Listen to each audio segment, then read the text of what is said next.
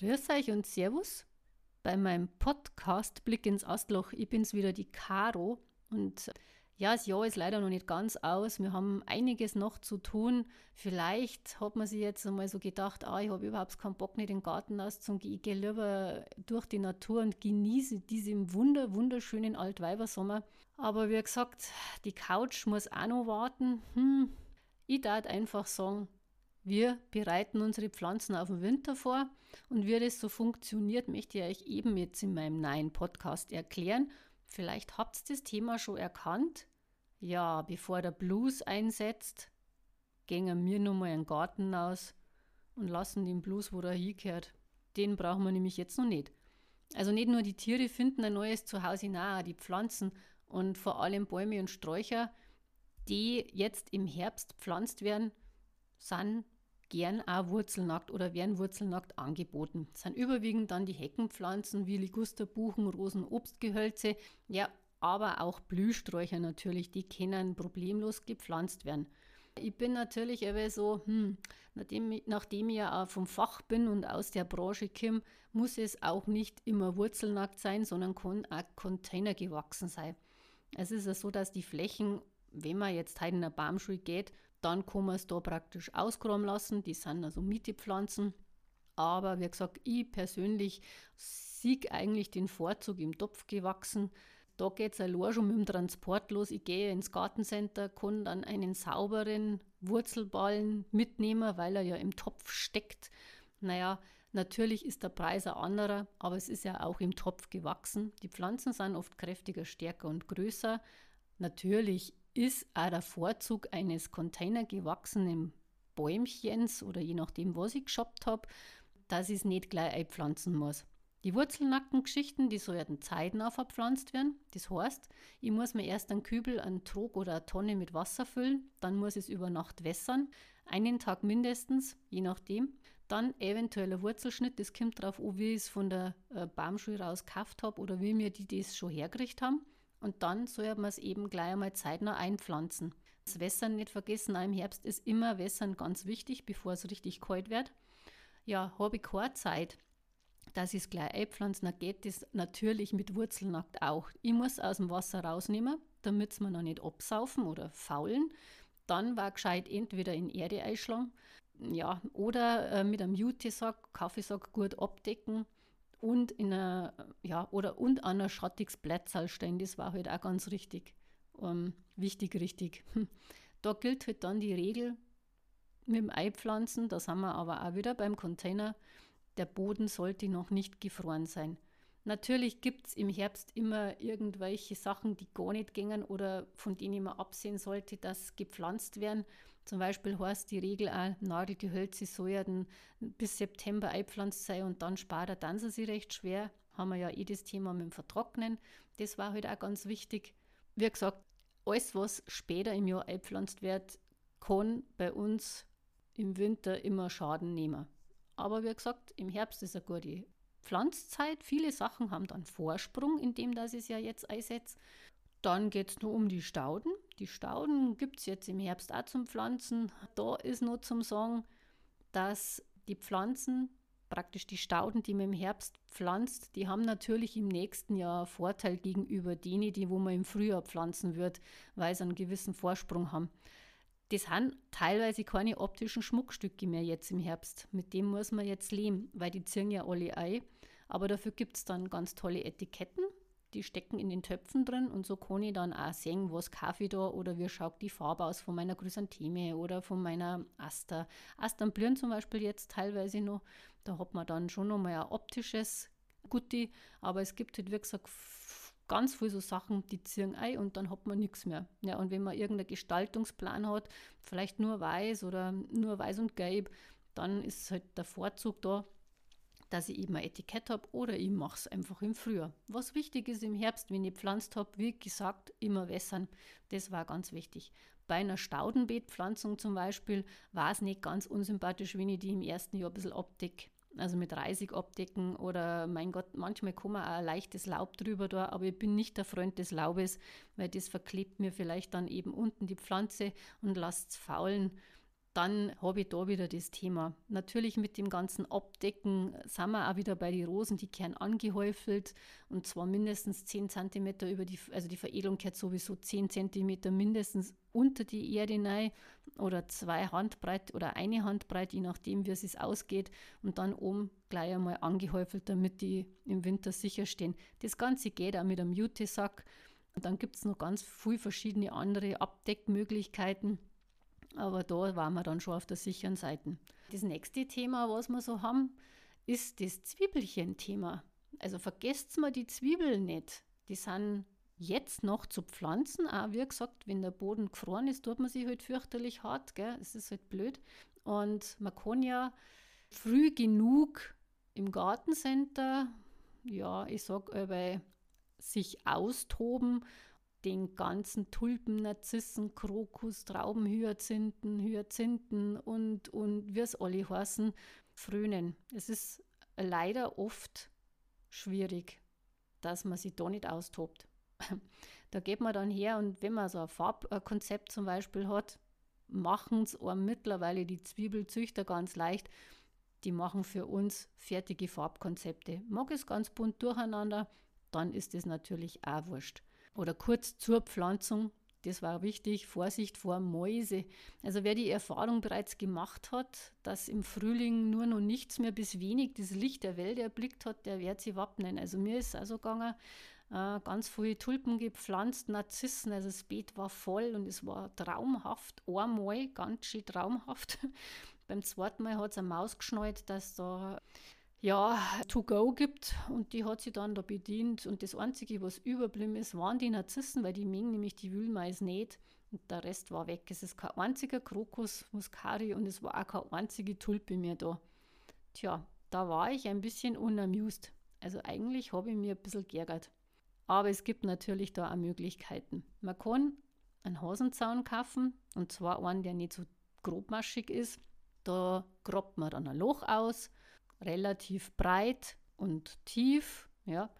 Dann kann man dann ein bisschen Erden füllen, wenn man will. Also erst legt man den Hasenzaun rein, also man legt das Loch aus, lasst oben was überstehen, dann gibt man Erden rein und dann kann man da seine Zwiebeln reinlegen. Man kann viele kleine machen, man kann große Flächen machen, aber man kann es gut schützen, indem dass man eben diesen Hasenzaun hernimmt. Füllt man das Ganze mit Erde auf und schlagt oben den Hasenzaun zusammen weil sonst kann die Maus nämlich von oben rein. Die ist nämlich nicht blöd. Und das Gleiche macht man auch beim Obstbaum zum Beispiel. Wenn man wurzelnackte Sachen gekauft hat, dann ist das immer sehr gefährlich. Ja? Die Maus denkt sich dann, boah, das ist ja super, heute pflanzen sie mal wieder Sachen, damit ich gut über den Winter komme. Da würde ich auch oft, wenn man so ein Thema Maus hat, dann einfach einen Hasenzaun in die Erden reinlegen und das oben bis zum Stamm zusammenschlagen dann hat man auch Chancen, dass das Baum mal überlebt. Später, wenn er mal ein gutes Wurzelsystem ausgeprägt hat, dann ist das nicht mehr tragisch. Aber da geht es eigentlich rein ums Frühjahr oder besser gesagt rein um diese äh, jungen Frischpflanzungen. Gibt es nur einen Tipp von mir und zwar die Tulpen und die Narzissen im Frühjahr, wenn es dann Eizogen haben, ausgraben also im Frühjahr hat praktisch die Narzisse und die Tulpe dann ein gelbes Laub. Wenn das dann abgestorben ist, dann hat die Zwiebel genug Kraft gesammelt und war es nicht ungeschickt, wie man es ausgrabt. Trocknen und sicher in der Kiste lagern und da muss man natürlich dann auch wieder das Ganze vor Mäuschen schützen, gell? sonst hat man nämlich im Herbst auch wieder nichts mehr. Kommen wir es wieder in die Erden. Warum das Ganze Gedöns um die Zwiebel, ja, weil wenn ich die Zwiebeln jetzt drin lasse und es ist kein Verwilderungspaket, also müsst ihr dabei schauen, was da einkauft, dann ist es so, dass die Zwiebeln natürlich Brutzwiebeln bilden. Die möchten sie auch vermehren. Und wenn man dann Pech hat, dann hat man irgendwann mal nur noch Blätter und keine Blüten mehr. Und das ist halt dann auch schade.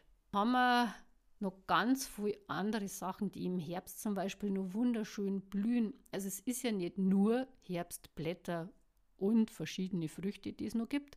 Na, es gibt auch noch Blüten, ja. Und zwar habe ich da jetzt ein Schmankerl für euch, den Crocus sativa. Das ist der Safran-Krokus, der nicht nur in der Küche bei uns seinen Platz hat, sondern auch im Garten pflanzt werden sollte. Der wird zum Beispiel als Herbstkrokus bezeichnet, weil der nicht im Frühjahr blüht, sondern im Oktober und nur ein bisschen in den November rein. Na, und man hat ja eben nur diese schmackhaften Staubgefäße. Hm. Herbstchrysanthemen und die Herbstastern bezaubern unseren Garten mit so viel verschiedenen Farben, Formen, Höhen, Strukturen. Also da kann man auch wieder aus den Vollen schöpfen. Natürlich die Schneerosen. Da gibt es ja auch so viele wunderschöne Varianten. Und die Gartencenter haben sehr viel Auswahl. Und ihr werdet es sehen, ihr könnt es da auch wieder wirklich, ihr könnt es aus dem Vollen schöpfen. Also der Winter ist jetzt nicht nur kalt, laubleer und trist. Dann haben wir noch ein paar Sträucher. Nachdem es ja jetzt ein bisschen wärmer gewesen ist bei uns im Herbst, haben auch manche ähm, Obstbäume wieder angefangen zu blühen. Also das ist ganz normal, wenn es im Herbst ein bisschen wärmer ist, dann fangen die an zu blühen, dann kriegen die den Reiz. Es gibt aber auch verschiedene Sträucher, wie zum Beispiel den Duftschneeball. Fiburnum fareri oder Fiburnum bodnandense dawn. Das sind diese Winterduft-Schneebälle, die jetzt zart weiß und rosa blühen und auch ganz stark duften. Es schaut oft richtig toll aus, wenn die kein Laub mehr haben, wobei die auch wahnsinniges rotes Herbstlaub produzieren aber diese kleinen zart-weißen Blütenbüschel sind auch schon ganz was Besonderes. Dann gibt es noch die Schneekirsche, die Prunus subhirtilla, die ist rundrum schön. Die hat nicht nur eine tolle Herbstfärbung, sondern die macht jetzt Blüte und dann im März nochmal.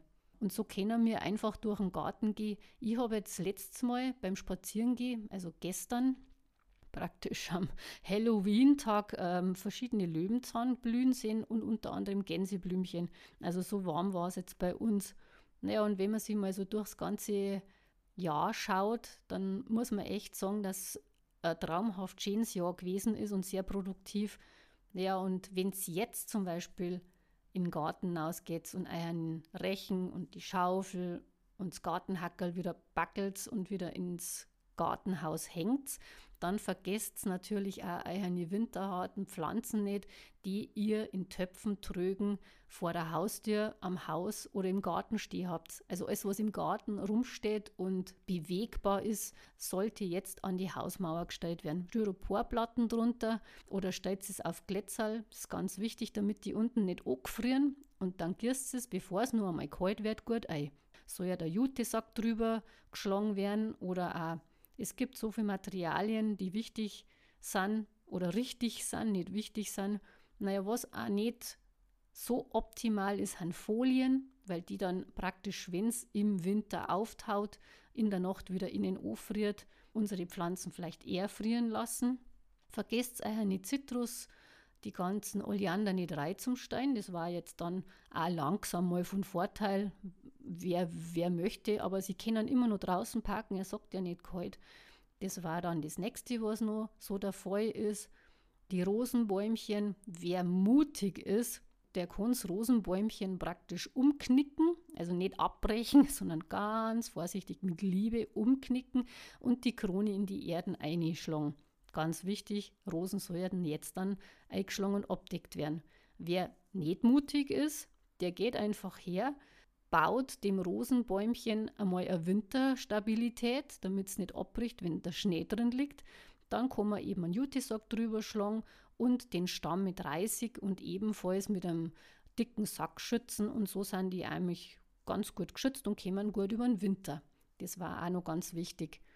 Bei den äh, Sträucher und Gehölze war es von Vorteil, wenn es, ja, bei uns zum Beispiel ist gerne so der erste Schnee sehr nass und dann bricht ganz viel, wenn man die zusammenbindet dann haben sie ein bisschen stabiler, zerbrechen nicht so oder faulen innen auch nicht so raus, wenn dann doch einmal irgendwie ein nasser Schnee drauf liegt. Gut, dann sind wir natürlich beim Laub wieder. Ihr müsst euren Rechen tatsächlich nur herauslassen, weil es ist noch sehr viel Laub auf den Bäumen und das gehört halt immer wieder weggerammt, damit es nicht Flächen bildet und irgendwann einmal eben drunter der Schimmel kommt. Ja, was gibt es sonst noch zum Tor? Vergesst doch unsere Vogel nicht und die Insekten, weil die möchten ja auch noch irgendwo überwintern. Und da gibt es halt mein Tipp dazu immer, man muss ja nicht alles im Herbst runterschneiden, man kann ja auch vieles stehen lassen. Und da dazu kehren auch einige Stauden, wie der Sonnenhut zum Beispiel, ein Röhrenstiel. Ja, und bei dem ist zum Beispiel so, wenn ich das stehen lasse, dann können da die Insekten drin überwintern. Drum würde ich euch das raten, dann die Vogelheisel jetzt einmal hinaus zum Parken, damit wir da natürlich irgendwie immer Futter haben. Die Vögel werden es euch danken. Sammelt ein paar Hagebutten, schneidet die auf, röstet die im Ofen, also im Backrohr und dann könnt ihr ganz tollen Tee draus machen. Die Nüsschen kehren raus, das, das Weiße nennt sie Nüsschen und die Schalen, die könnt ihr dann verwenden. Daraus kann man einen ganz tollen Müsli-Zusatz machen. Also ihr seht es, die Natur hat ganz viel für uns bereitgestellt und deswegen sollte man das der Natur manchmal einfach auch zurückgeben. Vergesst nicht die Igel, damit die nicht irgendwann einmal dastehen und denen ganz fürchterlich frieren und sie klopfen bei euch an der Tür oder sowas. Ja, und so gibt es immer was zu tun und auch immer zu schauen, dass der Garten auch bevor es wirklich schneit, so ich über Winterfest gemacht ist. Hm, und wenn euch jetzt noch was einfällt, dann dürft ihr mich gern kontaktieren. Wenn ihr einmal Fragen habt, natürlich auch. Ja, und wenn ihr einmal irgendein Thema habt, das euch ganz hart unter den Nägeln brennt, dürft ihr mir auch gern fragen. Dann werde ich schauen, ob ich das Thema besprechen kann. So, jetzt ist soweit. Ich wünsche euch ein schönes Tage. Ich werde jetzt einmal meine Gartengeräte einpacken. Ich habe es auch schon gefühlt fünfmal in die Garage gestellt, aber auch schon wieder fünfmal rausgestellt, weil ich es immer wieder braucht habe. Ja, und so geht es einfach nicht aus. Und man ist ja also ein bisschen, naja, trübsinnig würde ich es nicht sagen.